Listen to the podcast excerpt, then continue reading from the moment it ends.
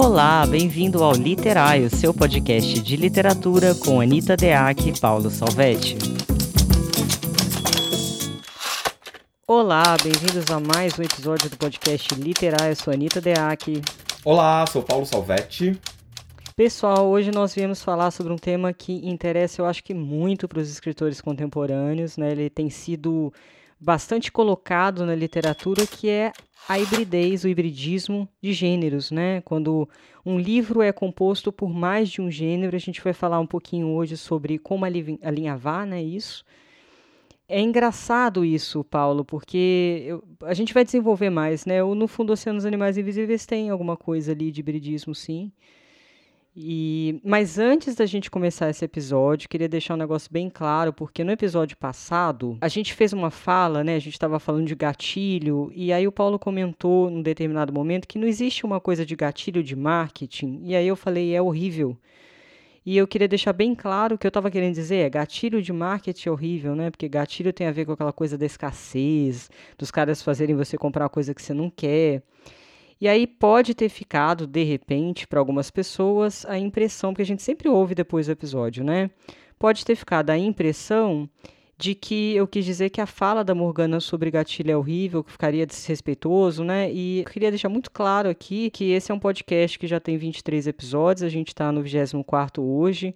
São mais de 56 escritores contemporâneos, a gente não tem reclamação de ninguém em relação a tratar mal qualquer coisa, mas vamos só esclarecer que a gente sempre trata com muito respeito qualquer convidado. Eu também quero deixar claro aqui que o apontamento que eu fiz ali foi muito em relação a meu modo de ver o gatilho, né? Eu sei que vários outros escritores também o usam, inclusive professores de escrita criativa usam essa palavra gatilho e assim, não tem nenhum problema. Eu só falei mesmo da minha relação com a palavra gatilho, enfim, tem a ver com minhas outras experiências só para ficar claro que não tem nada a ver com o procedimento, que inclusive é um procedimento que a gente usa e já falou aqui dele outras vezes, né? Bem, dito isso, vamos ao nosso tema de hoje, que é sobre a hibridez e o hibridismo.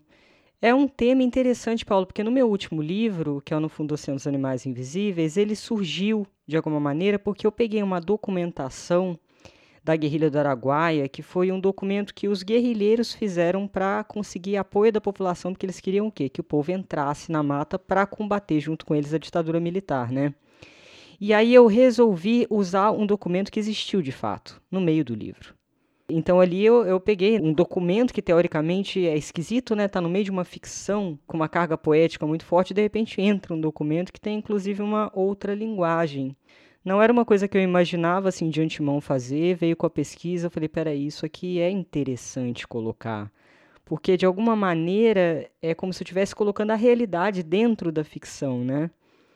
E eu achei muito interessante fazer. O que eu acho legal dizer é que o autor precisa tomar muito cuidado para que exista uma unidade mesmo quando ele vai trabalhar com diferentes gêneros dentro do mesmo texto. Tem que amarrar de alguma forma, porque o maior perigo que eu vejo, eu já peguei alguns textos assim para fazer leitura crítica, é que é tão desamarrado que não fazia nem sentido estar tá junto no livro. Eu acho que essa questão do, do, hibridismo é uma questão bem interessante mesmo, né? quando a gente pensa em literatura contemporânea, e em especial quando a gente pensa em literatura da América Latina, né? Porque acho que o hibridismo, né, tem uma relação também com o contexto que a gente vive, a situação de formação, de história, identidade e tal. E eu tenho a impressão de que na América Latina, tem impressão não, né? Tem um monte de, de pessoas falando sobre isso. A América Latina tem um clima muito propício para isso, né? Para um questionamento dessas ordens que estão ditando ali os nossos padrões identitários ou as normas é, com as quais a gente se edifica, né? Enquanto cultura. Então, o, o hibridismo é uma coisa muito interessante porque é, é uma possibilidade de a gente colocar o texto sem precisar falar sobre isso, né? Não é que a gente precise retomar questões históricas e tal, mas é também para colocar em jogo né, essa questão dos limites, das fronteiras. E é super interessante quando a gente tem ali um, um texto atravessado por uma coisa que rompe a expectativa do que a gente estava acompanhando ali no texto, né? Como você falou ali no, no seu livro, de repente tem um documento. É interessante porque isso eu acho que dialoga um pouco com, até com o que a gente estava falando no episódio passado, que é tirar um pouco o automatismo, né? E também tira um pouco o automatismo desse lugar do leitor, porque o leitor tá ali lendo e de repente tem que é uma coisa super interessante porque ativa a experiência de leitura, torna a experiência de leitura uma experiência de maior atenção, né? Porque de repente tem alguma coisa ali que te tira um pouco do prumo e acho que é um procedimento muito rico para, enfim, a gente propor essas tensões aí possíveis. É verdade. Vamos ao nosso primeiro convidado. Ele é o Juliano Garcia Peçanha, nascido em São Paulo em 1962. Após abandonar o curso de Direito no Largo de São Francisco, graduou-se em Filosofia. Juliano é mestre em Psicologia, doutor em Filosofia e lançou em 2018 os livros Recusa do Não Lugar e Epigramas Fechados de Cicuta, coautoria com Evandro Afonso Ferreira. Também é autor de Sabedoria do Nunca, Ignorância do Sempre, Certeza do Agora e Instabilidade Perpétua. Recebeu o Prêmio Nascente nas categorias Poesia e Ficção e o Grande Prêmio da Crítica da PCA na categoria Literatura por Testemunho Transiente, reunião de sua tetralogia pela COSAC Naif. Muito bem, vamos lá, o Juliano então.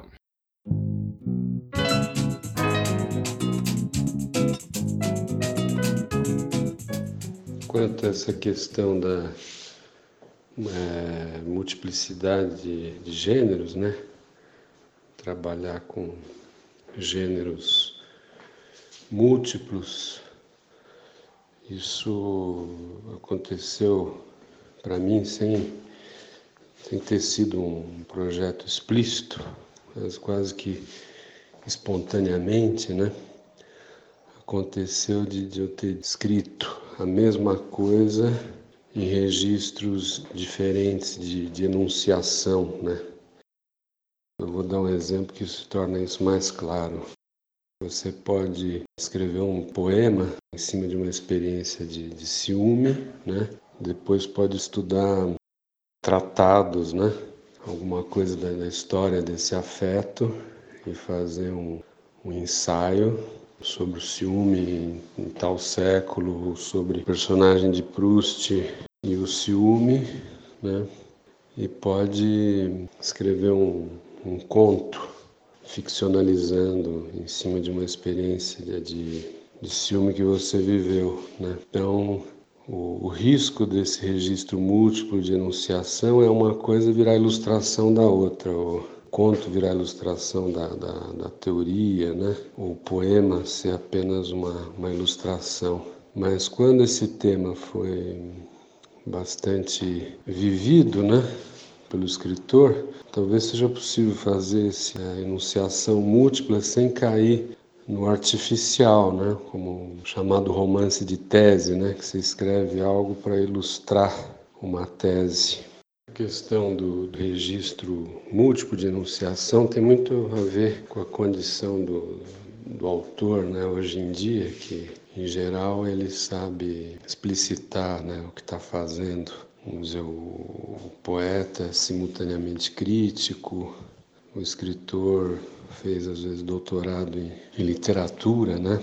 Então essa questão se coloca muito muito forte, é, muito fortemente hoje. Às vezes o escritor é um pesquisador também, né? No meu caso, o primeiro livro foi publicado com poemas, ensaio e conto, e quem notou que havia uma, uma afinação para compor uma certa orquestra una entre esses vários registros foi o professor Benedito Nunes, um crítico já falecido, né?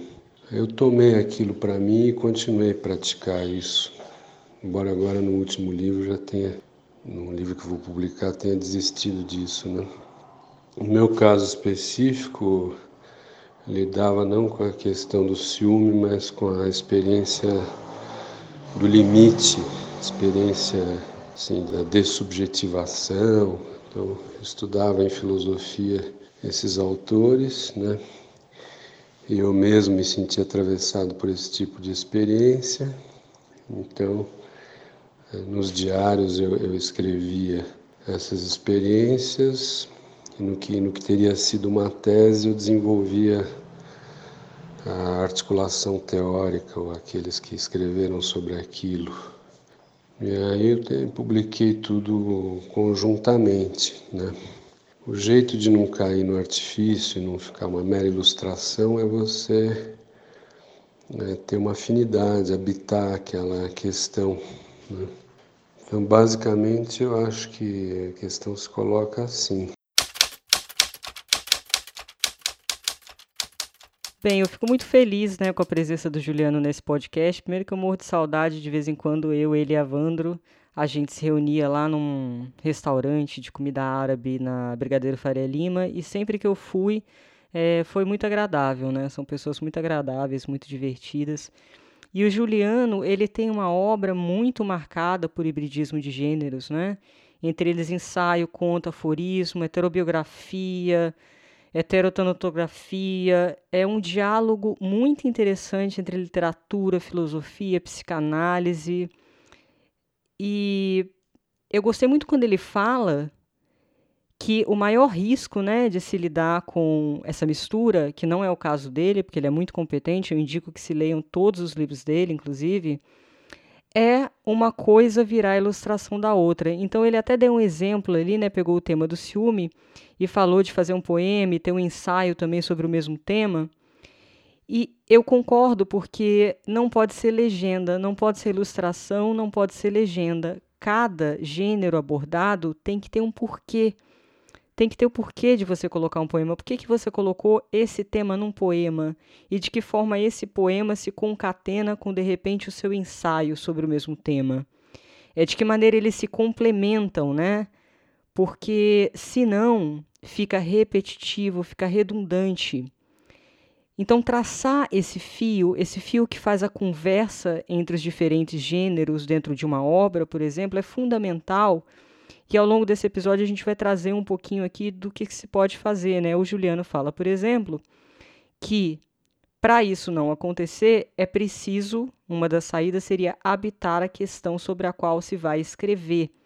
E eu achei isso muito interessante, Paulo, porque ele contrapôs a questão do artificialismo do romance de tese, né?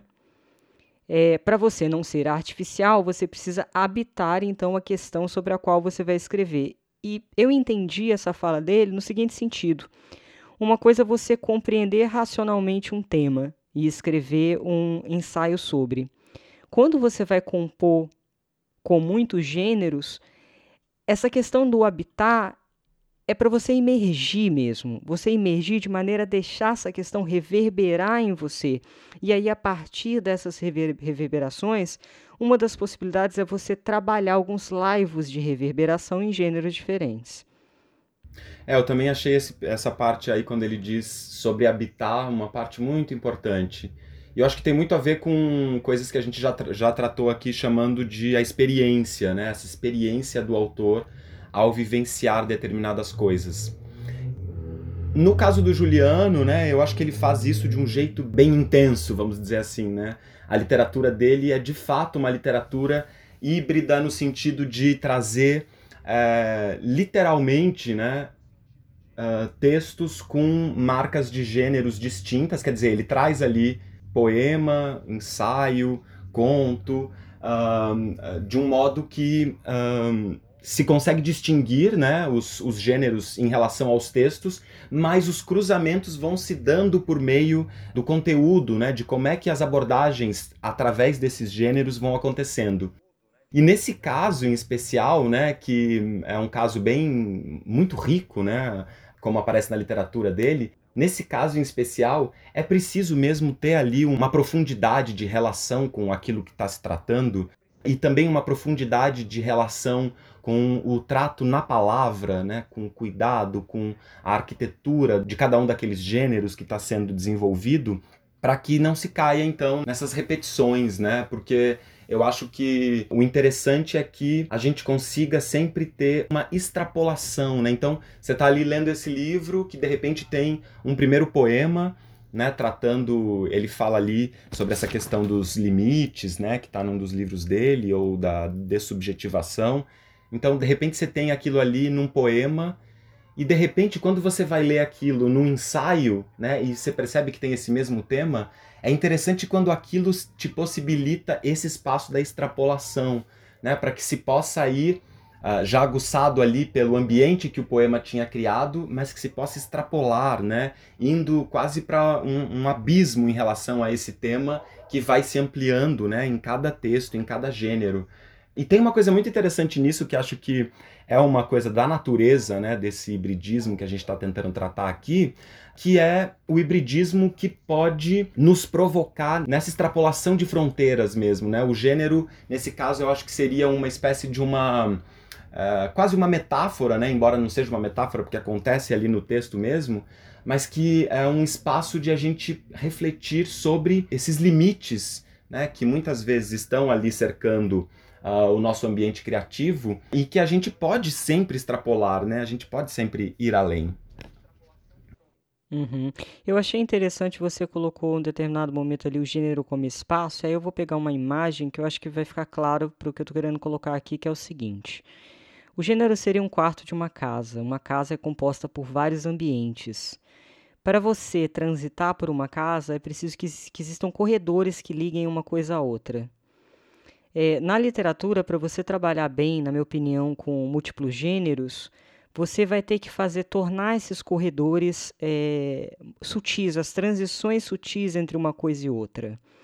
Porque quando não existe sutileza, ainda quando é de propósito, né, você quer quebrar mesmo, você quer fazer o leitor, dar um susto no leitor naquele momento, a ponto dele não entender exatamente, é, tá tudo bem, mas eu acho que com parcimônia, porque se você faz isso livre inteiro, eu acho complicado. E, infelizmente, a gente tem muitos livros que os autores querem ser muito subversivos e não é o caso do Juliano, pelo amor de Deus, que realmente ele sabe trabalhar com uma destreza em relação a isso, mas muitos outros autores. É, eles querem ser subversivos e na verdade é uma grande confusão, porque se você for parar para pensar, você jogar um bando de coisa, um bando de gênero diferente e reunir num saco só, é muito mais fácil do que você construir uma linha fina para alinhavar um romance, para alinhavar um livro, né? Que é até complicado a gente usar a palavra romance, porque tem tantas definições a respeito de um romance, né? Até um, um, livros como o do Juliano, por exemplo, são difíceis de categorizar na questão dos prêmios, é tão complicado, né? Algumas pessoas levantam essa questão, nossa, mas o que, que eu escrevi afinal? Eu mexi, coloquei tanta coisa aqui. Então eu chamaria atenção para isso, para essa sutileza. Eu fiz no meu último livro, tem um poema que também aconteceu, que era um, o povo, era um poema do povo lá do Araguaia, e eles liam em reuniões de conscientização política. Eu também joguei esse poema. Eu ainda não tenho certeza se eu vou deixar, porque eu ainda não estou plenamente satisfeita com a transição da cena para o poema. Então eu acho que é uma questão assim importantíssima para pensar. É, eu acho que tem para nós aqui interessa a gente pensar o hibridismo.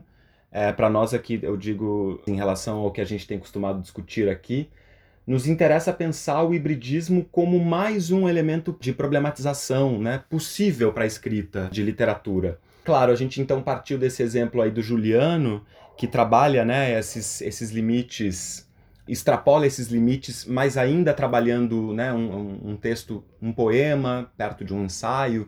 Mas também eu acho que a gente pode pensar isso de um jeito mais diluído, né, em outras literaturas, que vão trabalhar jogos um pouco mais sutis, né? Então, por exemplo, estava dando aí os exemplos dos cômodos da casa, que é ótimo. Uhum. Então, uh, a gente pode pensar, por exemplo, naquela sala que é cozinha, né? Como na minha casa, que é a cozinha ali com o balcãozinho americano, já emendada na sala, né? Ou então, por exemplo, a parte lá de fora da casa, que é ao mesmo tempo a lavanderia, mas também já vira uma varanda, né? Que também tem muito isso tradicionalmente nos apartamentos aqui em São Paulo. Então, é, também eu acho que isso é uma coisa recorrente na literatura e uma coisa interessante de a gente observar, que é quando a gente tem misturas mesmo, né? E daí o hibridismo não vai estar exatamente separado no texto, mas eu vou ter um mesmo texto com naturezas imbricadas, né? Então é aquele texto que você lê e você fala, tá, mas isso é isso ou aquilo? Ou aquele texto que a gente vai vendo na soma, né? Como quando a gente vê, por exemplo, o Jogo de Amarelinha do Cortázar, né? Que o Jogo de Amarelinha é um livro que você pode ler ali os pedacinhos e sacar, né? Coisas. E você pode ler o livro inteiro e sacar uma outra grande coisa. Né? Então aí eu acho que isso também é um hibridismo, né? Que é trabalhar, por exemplo, a composição de um romance com os capítulos conto, né? Ou então a gente pode pensar, por exemplo, aquele autor, aqueles autores que trabalham a crônica, né? Inclusive a crônica acho que é um, um ponto para a gente tratar aqui um pouco mais também, porque ela também acho que tem essa natureza mas que trabalham aquela crônica que você fica pensando, tá, mas isso parece um conto, né? Ou será que isso daqui, isso aqui não é uma, é uma poesia, né? Não, é, não, tem um lirismo tão reforçado que se assemelha a uma poesia, e no entanto é uma crônica. Né? Então acho que também dá para a gente pensar o hibridismo nesse jeito também é, um pouco mais diluído, né? em que as fronteiras dos, dos gêneros também vão um pouco se perdendo ali, num imbricamento. Verdade. Tem uma coisa que eu falaria para os escritores iniciantes que eu acho importante, que é o seguinte: antes de tentar né, fazer uma obra com uma mistura de gêneros, uma riqueza de gêneros no mesmo livro, eu acho que vale a pena dar uma estudada bem em cada coisa. E não, não porque você vai ter que seguir parâmetros para cada uma dessas coisas, porque você acabou de falar uma coisa muito interessante, que é de fato tornar uma das possibilidades né, que eu tinha comentado, que é tornar essa fronteira mais fluida, né, a ideia da sala-cozinha. Só que para você tornar essa fronteira mais fluida e funcionar bem, eu acho que é interessante estudar né, as referências de cada gênero que você quer tratar, pelo menos um exemplo, estudar profundamente. Eu gosto da ideia, por exemplo, de você matar obras de determinados autores, porque aí você entra muito profundamente é, na estrutura sintática, no estudo mesmo. Em vez de pegando uma obra de fulano de tal, outra obra de fulano de tal, outra obra de fulano de tal, é, tenta reconhecer quais são os autores que têm a ver com seu projeto e escolhe pelo menos uns quatro e mata a obra deles. Eu fiz isso com Almeida Faria, fiz isso com Maria Gabriela Lençol, fiz isso com as minhas referências. E eu sinto que o mergulho foi muito mais profundo, porque a base de convívio foi maior, né? É, eu lembrei aqui agora, por exemplo, da Clarice Lispector, que é uma dessas que eu matei a, a obra, que é uma maravilhosa, que eu amo de paixão. A Clarice Lispector, por exemplo, ela tem, né, os contos dela tem uma potência, ela sabe a lógica do conto assim, de um é difícil encontrar um conto dela que não tenha aquela aquele traçado clássico lá do Cortázar, que é um socão, né, um, um nocaute. E entretanto, quando a gente vai pegar, por exemplo, as crônicas da Clarice Lispector, tem aquele livro A Descoberta do Mundo. Descoberta do Mundo? É, é isso. Quando você pega esse, esse livro, que eu acho que é um livro muito legal para estudar, por exemplo, as questões de hibridismo, ali tem um, uma multiplicidade, claro, né? São textos que ela foi publicando mais esparsamente, quase todos eles publicados em jornais, né? Mas ali tem uma multiplicidade de, de, estilo, de tipos de narradores, de qualidades de reflexão e de fluidez entre gêneros, que é uma coisa muito impressionante. Né? Ao mesmo tempo, você encontra ali uma crônica clássica, né? dessa que parte do dia a dia, vai fazer uma reflexão a partir dela. Você tem ali um, algo que seria uma crônica, mas que na verdade é um mini conto, ou que pode ser também um mini conto. Mas você tem também ali o um ensaio e você tem ali uma, um, um pequeno tratado filosófico de determinadas coisas. Eu tenho a impressão de que nesses exercícios para os jornais, né, a Clarice Lispector fazia estudos literários. Tanto é que, se a gente for olhar ali no, no, na Descoberta do Mundo, tem textos que depois vão compor, ou, ou em fragmentos, ou em ideias, ou até na sua totalidade, outras obras dela como é, por exemplo, o caso do Águas do Mundo, que é um texto que depois vai estar tá lá numa aprendizagem o livro dos prazeres.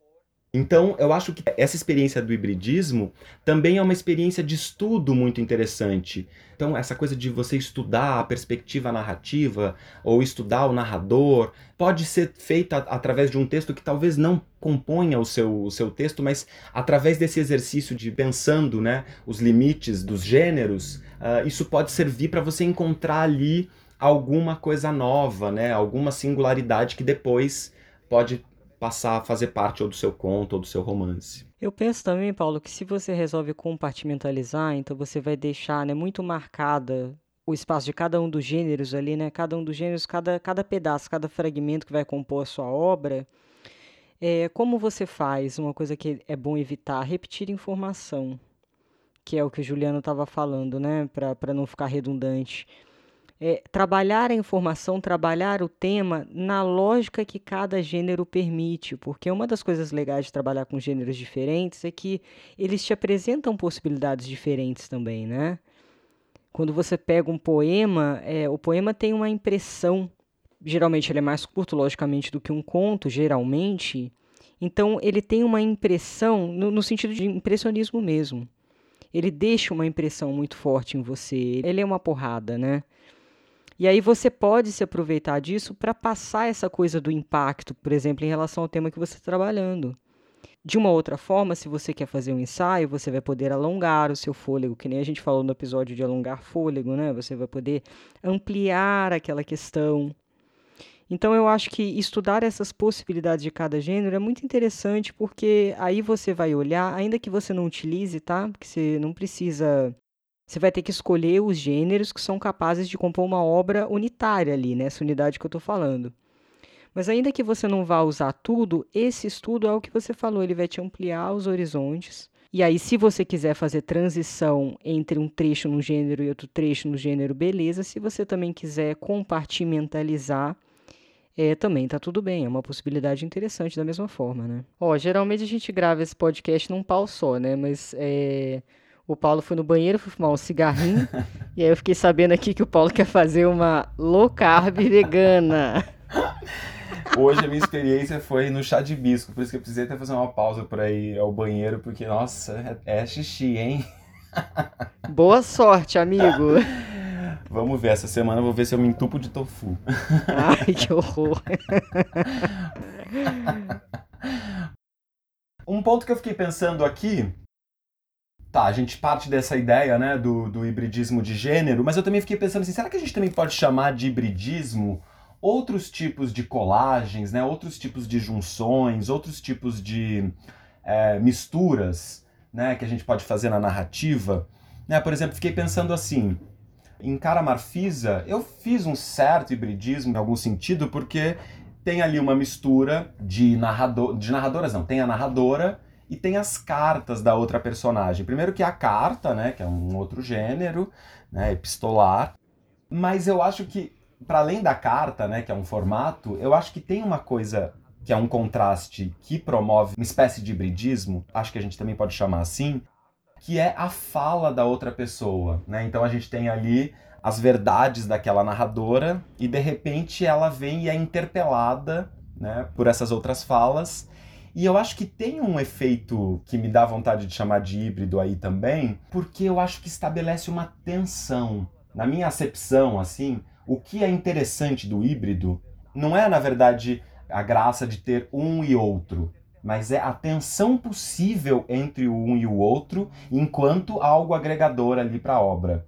E eu tenho a impressão de que quando eu, no Caramarfisa, né, quando eu tenho as cartas, eu acho que ela amplia essa tensão que é inclusive uma coisa que tem no Laços, que eu já falei mil vezes desse livro aqui, mas eu sou apaixonado por ele.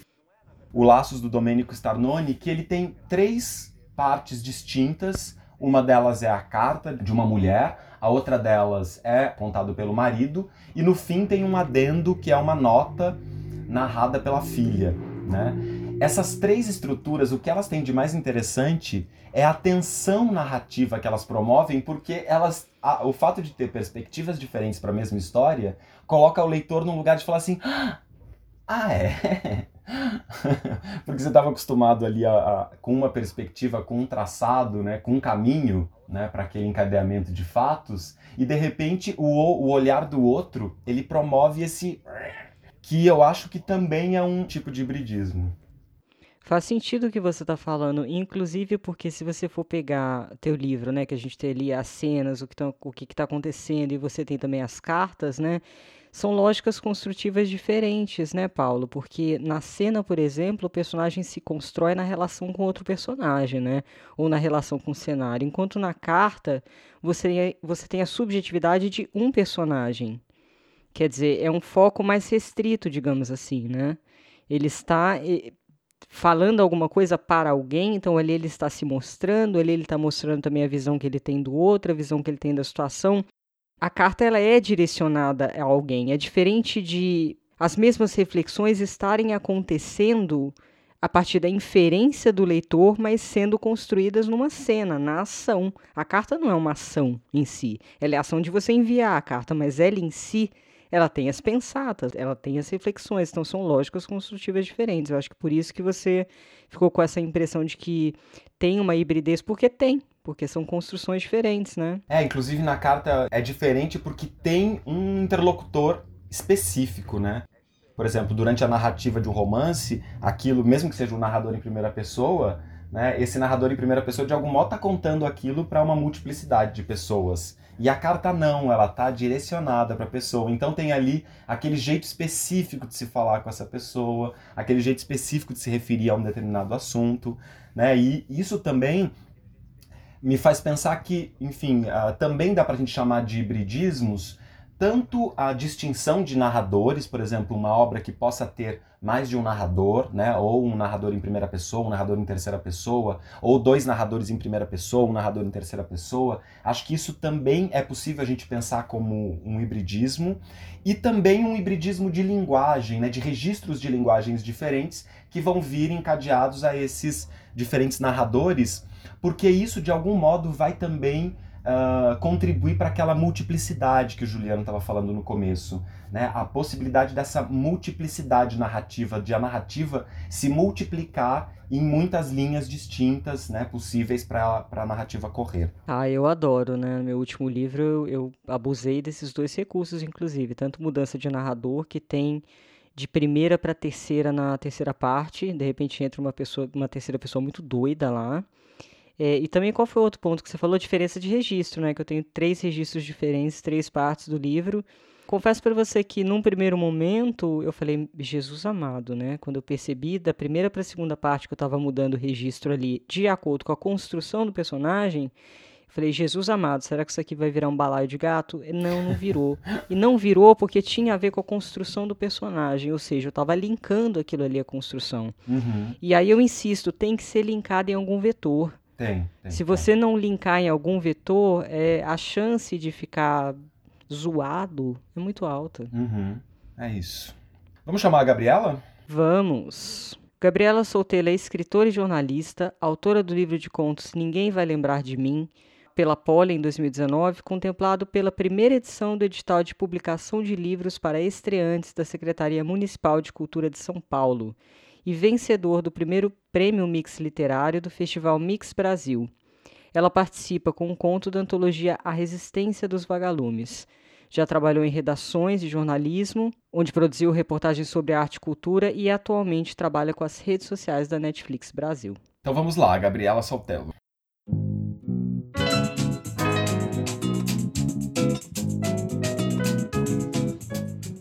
Oi, Paulo. Oi, Anitta. Muito obrigada pelo convite. Eu estou adorando acompanhar o podcast de vocês. É uma honra estar aqui também participando junto. Bem, é... narrativas híbridas. Eu acho que existe na minha literatura uma vontade, assim como na minha vida, de extrapolar o gênero, né? O gênero, a sexualidade, as barreiras. Eu acho que sempre me acostumei, de certa forma, a quebrar, a não pertencer a um padrão estabelecido. E eu acho que, de alguma maneira, é, isso se reflete na, na, em tudo que eu escrevo, né?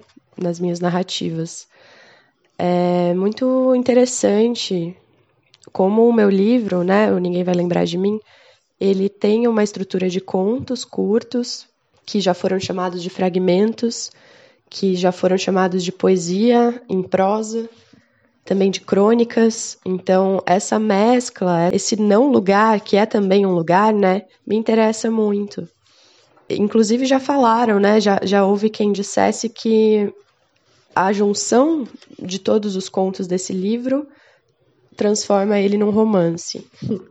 O que eu acho muito interessante também de pensar se essas estruturas um pouco desestruturadas juntas virariam uma outra coisa mais estruturada. Eu não sei dizer. Eu gosto do ritmo, me interessa muito o ritmo, eu sempre busco um ritmo. E às vezes eu sinto que as palavras elas também não são suficientes para expressar o que eu quero passar com aquela sensação da personagem, né, das personagens. Então, é, eu acho que tem muito de imagem, né? Muito de imagem fragmentada também, e eu vou construindo as narrativas a partir da junção desses fragmentos imagéticos. Dessa forma, muita gente associa mesmo com poesia que eu escrevo, mas eu não gosto de escrever em verso. Geralmente eu acho que é um formato que limita um pouco, né? Recentemente eu escrevi também um conto em que ele começava com um cordel. Então eu gosto muito de misturar. Eu acho que é um espaço interessante que a gente pode ter e pode recriar, mesmo dentro né, da, da estrutura, mesmo que a palavra em si seja limitada, porque uma palavra, apesar dela ser carregada de significados, né, qualquer palavra ela tem um, um monte de significados possíveis. Eu gosto sempre também de deixar elas é, em aberto, o máximo que eu posso. Então eu acho que quebrar com a estrutura de um texto ou mesmo num livro completo, né? Nesse meu livro ele tem textos mais curtos, mais longos, uns que parecem mais estruturados no, no sentido tradicional e outros não. Isso tudo me interessa muito, né? Eu acho que as texturas, os pedaços, os rasgos, as manchas, tudo isso compõe muito bem, assim, a maioria da, das minhas narrativas. Eu gosto também de escrever sobre coisas que são é, grandes, coisas que a gente não tem tanto alcance, né? A morte, o tempo, o que é ser humano, as complexidades das relações, as contradições. E tudo isso eu acho tão complexo que eu não consigo encaixar exatamente num formato redondo, né? Então eu acho que por isso também eu busco sempre essa quebra de linhas, assim, de estruturas, para que a palavra possa também rodar solta, um pouco mais solta do que a gente vê quando um, um, texto ele diz exatamente o que ele diz. Eu acho que geralmente os meus textos eles dizem e eles dizem um pouco além. Eles dizem o que a própria pessoa que está lendo pode interpretar de formas muito variadas. Muito bem, que legal, Gabriela também nossa ouvinte, acompanha nossos podcasts. Que legal tê-la aqui também, Gabriela. E, bom, acho que tem uma coisa fundamental aí na fala dela para a gente começar a tratar, que é essa relação que ela estabelece aí entre as questões, acho que também é uma coisa que o Juliano tinha apontado, né? Mas as questões próprias da vida dela refletindo, se, se desdobrando na literatura que ela produz. Né? Achei muito interessante isso de ela dizer que a própria vontade dela de extrapolar as questões de gênero nela mesma, na sua experiência é, enquanto cidadã, né, enquanto sujeito, tanto as questões de gênero, as questões de sexualidade, também acabam desdobrando-se numa literatura que extrapola os gêneros. E tem uma coisa legal que quando eu conheci a Gabriela, inclusive eu a conheci no lançamento desse livro dela, o Ninguém Vai Lembrar de Mim, que eu achei assim um primor de livro, muito legal, muito interessante e muito instigante também, com muitas questões íntimas tratadas de um jeito inovador, que assim, são textos que você lê e depois você relê, encontrando novos sentidos. É um livro muito lindo. É, mas eu, eu encontrei nesse, no lançamento do livro dela e aí eu tava ali, né, dando aquela olhadinha que você dá, né, quando tá diante de um livro pela primeira vez, li ali o primeiro texto, e eu sou esses que sempre vai lá dar uma olhada na ficha catalográfica dos livros, até porque eu olhei ah, que pitoresco! Sabe, eu tenho, eu tenho dois vícios, um deles é de olhar quem é o revisor. Ai, que ótimo. Ô, Paulo, eu tenho pavor de ficha catalográfica, porque quando eu comecei, eu fui assistente, comecei como assistente editorial, né? E aí eu fazia SBN, catalográfica, toda essa bosta, aguentava ver na frente. Enfim, mas aí eu fui olhar, e também eu fui olhar porque eu, eu li o texto e eu pensei, nossa, mas o que é esse texto? E eu olhei lá e estava escrito crônicas. E aí eu falei, a hora que a gente estava conversando, né, eu falei, ah, e aí então você resolveu chamar de crônicas? Ela assim, crônicas? E aí ela foi falar com a editora que estava junto, e ela falou, ah, a gente chamou de crônicas. Quer dizer, ela mesma não chamou de crônica, mas enfim, por uma necessidade ali de ficha catalográfica, precisava se definir né, um texto, e acho que ficou uma coisa entre conto, crônica, e acabou que ali no livro estava registrado como crônica. Mas isso é, de, é interessante de pensar porque a natureza do gênero ali no texto dela não está claramente definida, como ela mesma diz, né? Então, tem gente que chama de crônica, tem gente que chama de conto, tem gente, como ela disse, que já chamou isso de romance, né? A junção desses textos todos. Tem gente que chama de poema. E isso é uma coisa muito interessante porque, mais uma vez, né, como eu estava dizendo no começo, isso contribui para um para uma ampliação das fronteiras, né? É interessante quando a literatura vai se desenvolvendo para um espaço que a gente começa a questionar os próprios limites que às vezes determinados gêneros impõem, né? É, e se a gente for parar para pensar, Paulo, é, faz diferença, cara, que gênero que tem, o importante é que a narrativa é boa, né? Claro. É tão esquisito esse negócio de ter que definir a priori as coisas, e, e isso acontece muito, não aconteceu só com ela, aconteceu acho que o Juliano Garcia Peçanha também, que no Prêmio Oceanos foi inscrito na categoria crônica, se eu não me engano. Uhum. Então, eu também tenho a impressão que quando o pessoal desse, de editora fica confuso, né? Acontece muito. Vamos jogar pra crônica. É crônica esse negócio. Porque é crônica. Você tem muitos tipos de crônica, né? Muitos vieses de crônica, então vai parar sempre no saco da crônica, né? Sim. Inclusive, é, eu tava falando isso no começo. Ah, peraí que agora eu tô, eu tô até com medo de falar. É, não, só para dizer, deixar muito claro que eu não estou falando que a editora do Juliano resolveu posicionar o livro dele como crônica. É só um exemplo aleatório, pelo amor de Deus, e que pode sim acontecer de alguma editora ficar confusa, né? Não a dele, mas alguma.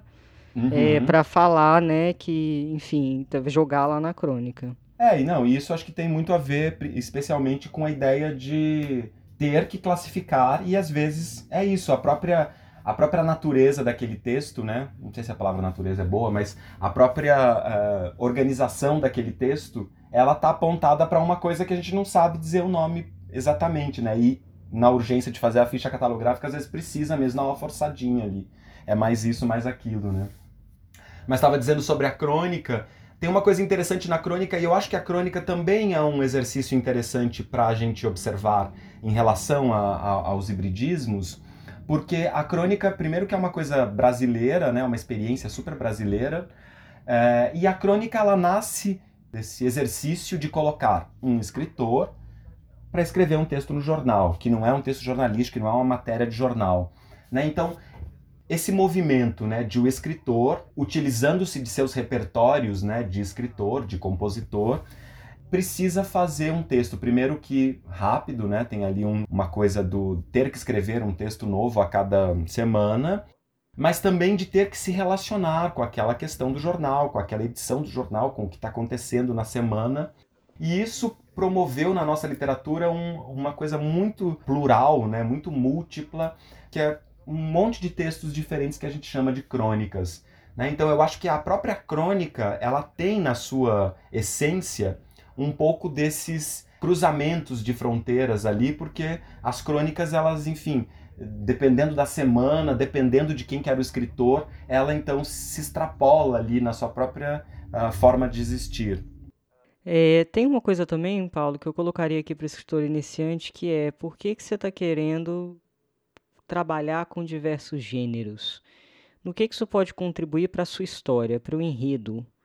Se você quer escrever um romance, por exemplo, por que, que essa abordagem precisa necessariamente ser ampliada nesse nível, a ponto de você, de repente, colocar vários gêneros diferentes? Qual é o sentido? Você tem que relacionar esse sentido além da construção do personagem, né? Você tem que relacionar esse sentido ao enredo também. Então, olhar primeiro para a escaleta, certo?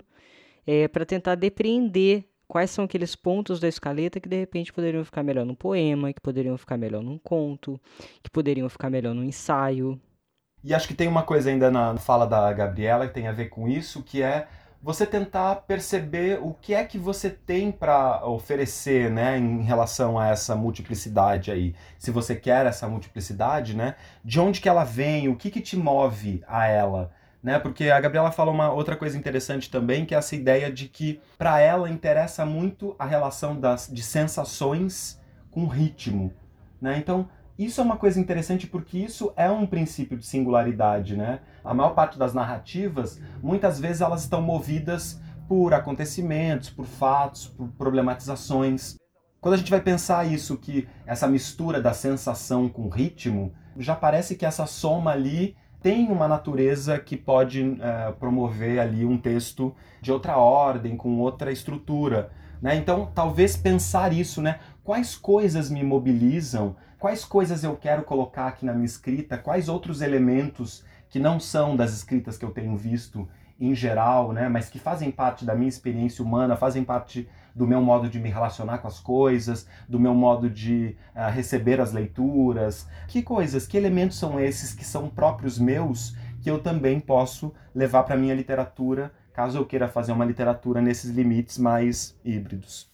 Tem uma outra coisa também, Paulo, que é a seguinte, é a sua relação com a palavra, inclusive.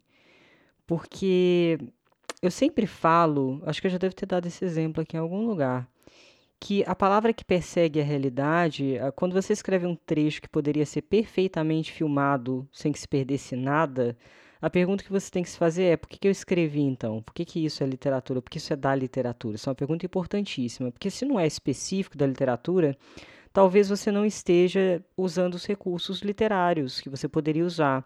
Então eu sempre dou um exemplo de uma cena de masturbação que é feita com o movimento do corpo, né? Então o escritor coloca ali o cara se masturbando, fala da mão, fala do membro e tal, aquilo na mão, com a mão naquilo. E aí você chega a Radon Nassar em Lavoura Arcaica e abre daquele jeito com uma cena de masturbação em que ele fala áspero caule. É, quer dizer, áspero caule é dele, é o jeito que ele tem para representar a masturbação. E por que, que eu estou falando isso na questão do gênero? Porque a reflexão é, é a mesma. Por que, que determinado trecho do meu livro tem que ser um poema? Pergunte-se: tem que ser um poema? Tem que ser um conto?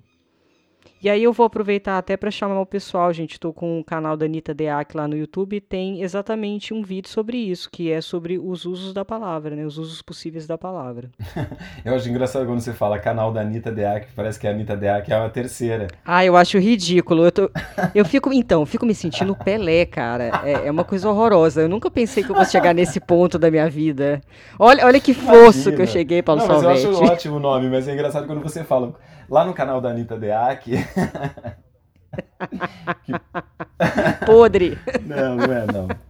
Isso, e tem uma coisa, eu acho que daí também para colocar nessa conta aí das escolhas, né, em relação ao hibridismo, ou a hibridez, que é por quê? Por que, que eu vou fazer isso? Eu quero fazer isso porque é legalzinho, vai, vai dar uma cara de contemporâneo, é porque eu quero que o negócio fique ali né, mais, mais mescladinho e tal. Mais hipster, né? Mais hipster, né? Ou é porque eu tenho uma questão que me pede essa coisa. Né? Eu acho que isso tem muito a ver com o que você estava dizendo aí sobre essa.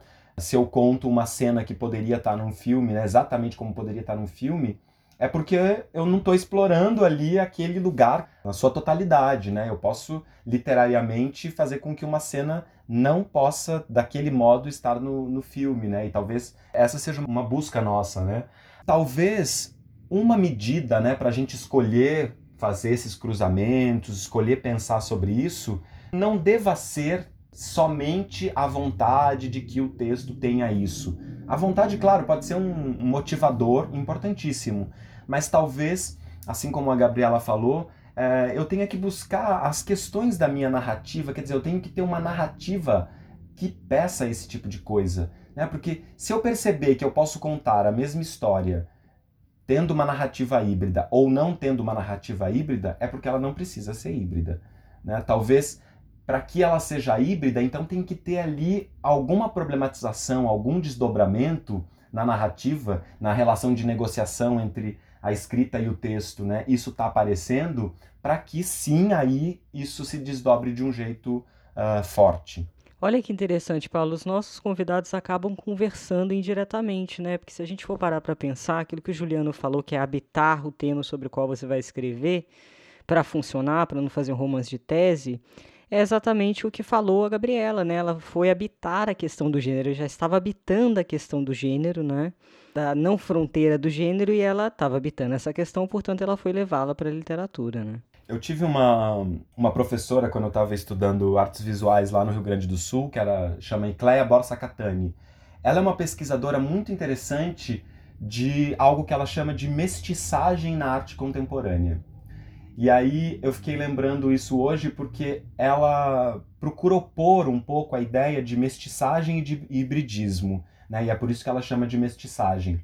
E aí eu fui recuperar agora à tarde, não estava lembrando muito bem qual era essa distinção, e ela diz o seguinte, que o híbrido se a gente for pegar, inclusive, a palavra híbrido eh, na biologia, né? O híbrido é o resultado de uma coisa cruzada com uma outra coisa. De, são duas naturezas diferentes, mas que resultam num produto. Sei lá, é o caso da mula, por exemplo, né? Que é um animal novo, resultado de, de cruzamento de dois outros animais, mas que vira um novo animal, né? O que ela observa, né, a Iclea, é que isso se fez numa transição no começo da arte contemporânea, no movimento mais ali dos anos 80, se fazia muito isso, isso que é o hibridismo, né? que é fundir dois, duas técnicas diferentes de artes visuais para um, um produto que tem aquelas duas técnicas ali fundidas. Uma coisa interessante que ela chama de mestiçagem, que também acho que vale para a nossa reflexão, não para a gente ter que classificar nada, é, é que a, a, na mestiçagem a gente consegue ainda ver o um e o outro e esse trabalho aí do, do da tensão, né, do atrito que esse um e o outro causa é que vira uma questão. É, eu acho interessante pensar isso porque aí eu acho que um pouco colabora com aquela ideia que eu estava dizendo antes, né? Porque aí a própria questão da obra ela vira essa necessidade, né, esses atritos aí que a gente quer causar na obra, na relação com, com que pode ter com o leitor, na relação que pode ter ali com a veracidade, com a verossimilhança dos fatos. Esses atritos possíveis podem dar ali um grauzinho interessante para o texto. Eu só coloco um porémzinho que eu acho que tem que tomar muito cuidado, que é a obra na minha opinião, ela não pode ter, não pode ser legendada. O conceito não pode estar na frente da obra. Isso é uma coisa muito importante, acho que para qualquer escritor. É, porque nessa hipsterização que a gente comentou anteriormente, muitas vezes a pessoa acha cult, né? Fazer essa mistura, compartimentalização, jogar tudo ali, é, porque o conceito é interessante, mas não necessariamente isso resulta numa narrativa interessante. Por isso que eu sempre acho que, mesmo que seja compartimentalizada, é preciso tecer, apesar de eu odiar essa palavra que eu acho meio clichê, é preciso tecer alguma espécie de fio. Porque aí você não cai na coisa do conceito, né? Porque essa coisa do, do conceitual veio muito forte, principalmente acho que artes visuais é até mais forte do que a questão da literatura, mas de vez em quando eu vejo, e, e, e quando eu faço leitura crítica, por exemplo, tem autores que insistem muito em me explicar é, durante, sei lá, 20 minutos é, qual, quais são as propostas conceituais do livro dele. E, não, e de verdade, de verdade, eu às vezes eu vou conversando, perguntando durante o processo, é, pouco me interessa, assim, em termos de para eu poder fazer a leitura, por quê? Porque eu quero ver o resultado. Eu quero ver se aquilo ali funcionou. Pode ser o conceito assim mais maravilhoso do mundo, pode ter sido a ideia mais maravilhosa do mundo. Se ela não tiver uma coerência interna, se ela não tiver verossimilhança interna, se ela não tiver um bom uso de recurso, só ficou na ideia. Perfeito. É isso que, por exemplo, eu chamo de projeto estético, né? O projeto estético é quando as coisas estão todas conjuminadas, né? O que a gente chama de tema, o que a gente chama de linguagem. Peraí, rapidinho. Peraí, eu não conheço essa palavra. Conjuminada? É. Nossa, que palavra maravilhosa. Como você é fino, Paulo Salvetti. Você não conhece essa palavra, conjuminar? Não conhecia, amei, amei, vou usar. Ok. Coloca aí no seu no léxico de Anitta Dea, que acabou de ganhar uma palavra. Mas o Muito que obrigado. eu estava dizendo é isso, né? O que eu chamo de projeto estético, né? O que a gente chama de projeto estético, é isso, é, é, é a junção do que é a linguagem, do que é o tema e do que é o conceito, e isso tudo vira uma coisa só. Né? Então eu não preciso ter lá um texto de apresentação, é, preciso lá do é... Como chama mesmo o texto de apresentação do livro? É, legenda, né? Na verdade, você tá falando de closed caption da TV, né? Você não precisa. Não, não. Quando você vai, tipo, começar o livro e tem lá um prefácio. Prefácio. Esqueci do prefácio. É, não precisa do prefácio, né? Dizendo assim, esse livro trata disso e é, quer discutir. Não, gente, é o livro é, que tem que é, dizer isso por si.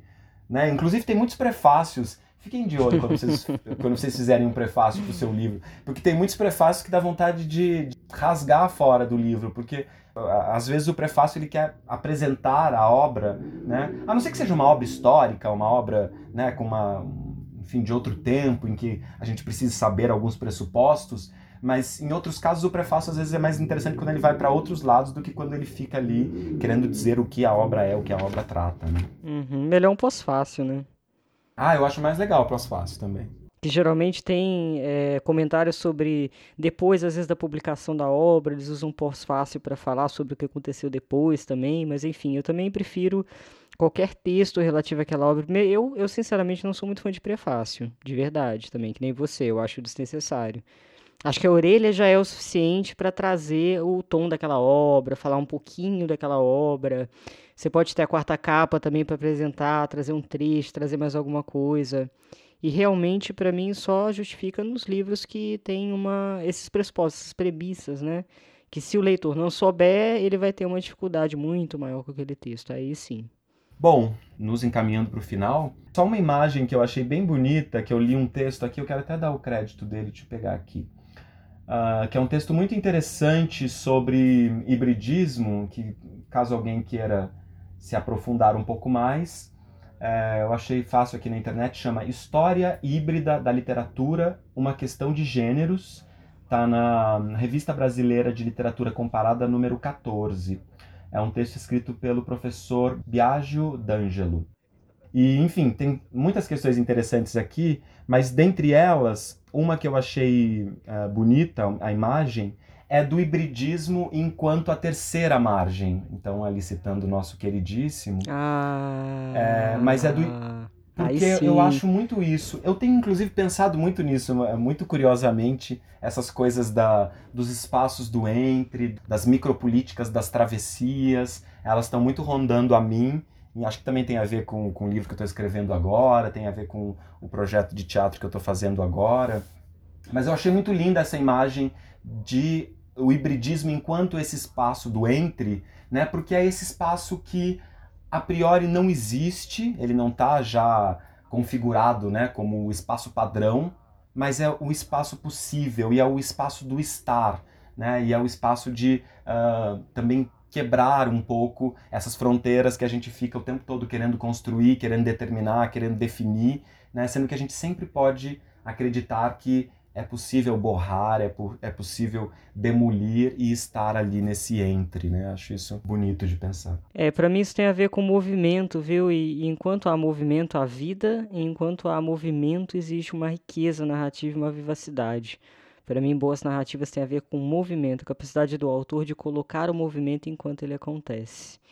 E eu queria passar um recadinho também, que essa semana eu dei entrevista para a TV Estadão, foi uma hora de conversa deliciosa com um repórter sobre produção literária, processo criativo, enfim, muitas questões de literatura. Contém um pouco sobre o meu processo do No Fundo Oceanos Animais Invisíveis, é, do meu processo do meu primeiro livro também.